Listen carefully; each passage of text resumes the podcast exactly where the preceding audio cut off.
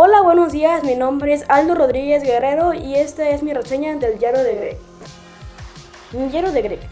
Es un libro al estilo del diario de vida de un niño de entre 8 y 10 años que mezcla sus memorias infantiles escritas con dibujos simpáticos, propios de un niño de esa edad.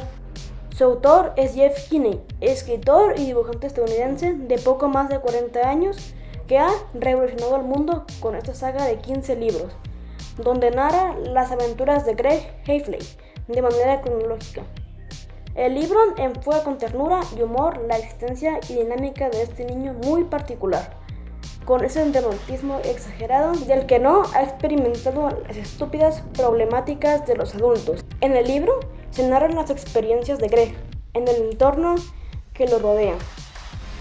Liz, colegio, compañeros, padres, hermanos, profesores del universo que gira alrededor de un niño que atraviesa las dificultades de ser pequeño. Aunque ya no sea tan chico como un bebé sin autonomía, ni tan grande como para que no lo tomen en serio. La mamá le regala este diario cuando empieza a ir al colegio.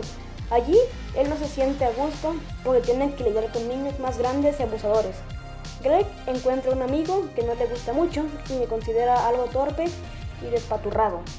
Pero como suele ocurrir en esta edad, las opciones no son muchas y se vuelven inseparables. Ese chico se llama Rowley y hace las veces de compañero de Greg en casi todas sus aventuras. En el colegio, ellos atraviesan una serie de situaciones que los hermanan y que a ratos los hacen pelearse y desgustarse, en un asunto muy estúpido relacionado con las costumbres propias del colegio. Esto parece una pelea que no se arreglará con facilidad, pero finalmente, la nobleza de Greg, defendiendo a su amigo, devolverá las cosas a su sitio y quedarán los amigos nuevamente encaminados al reencuentro. Todo esto ocurre en el contexto de las celebraciones de Halloween.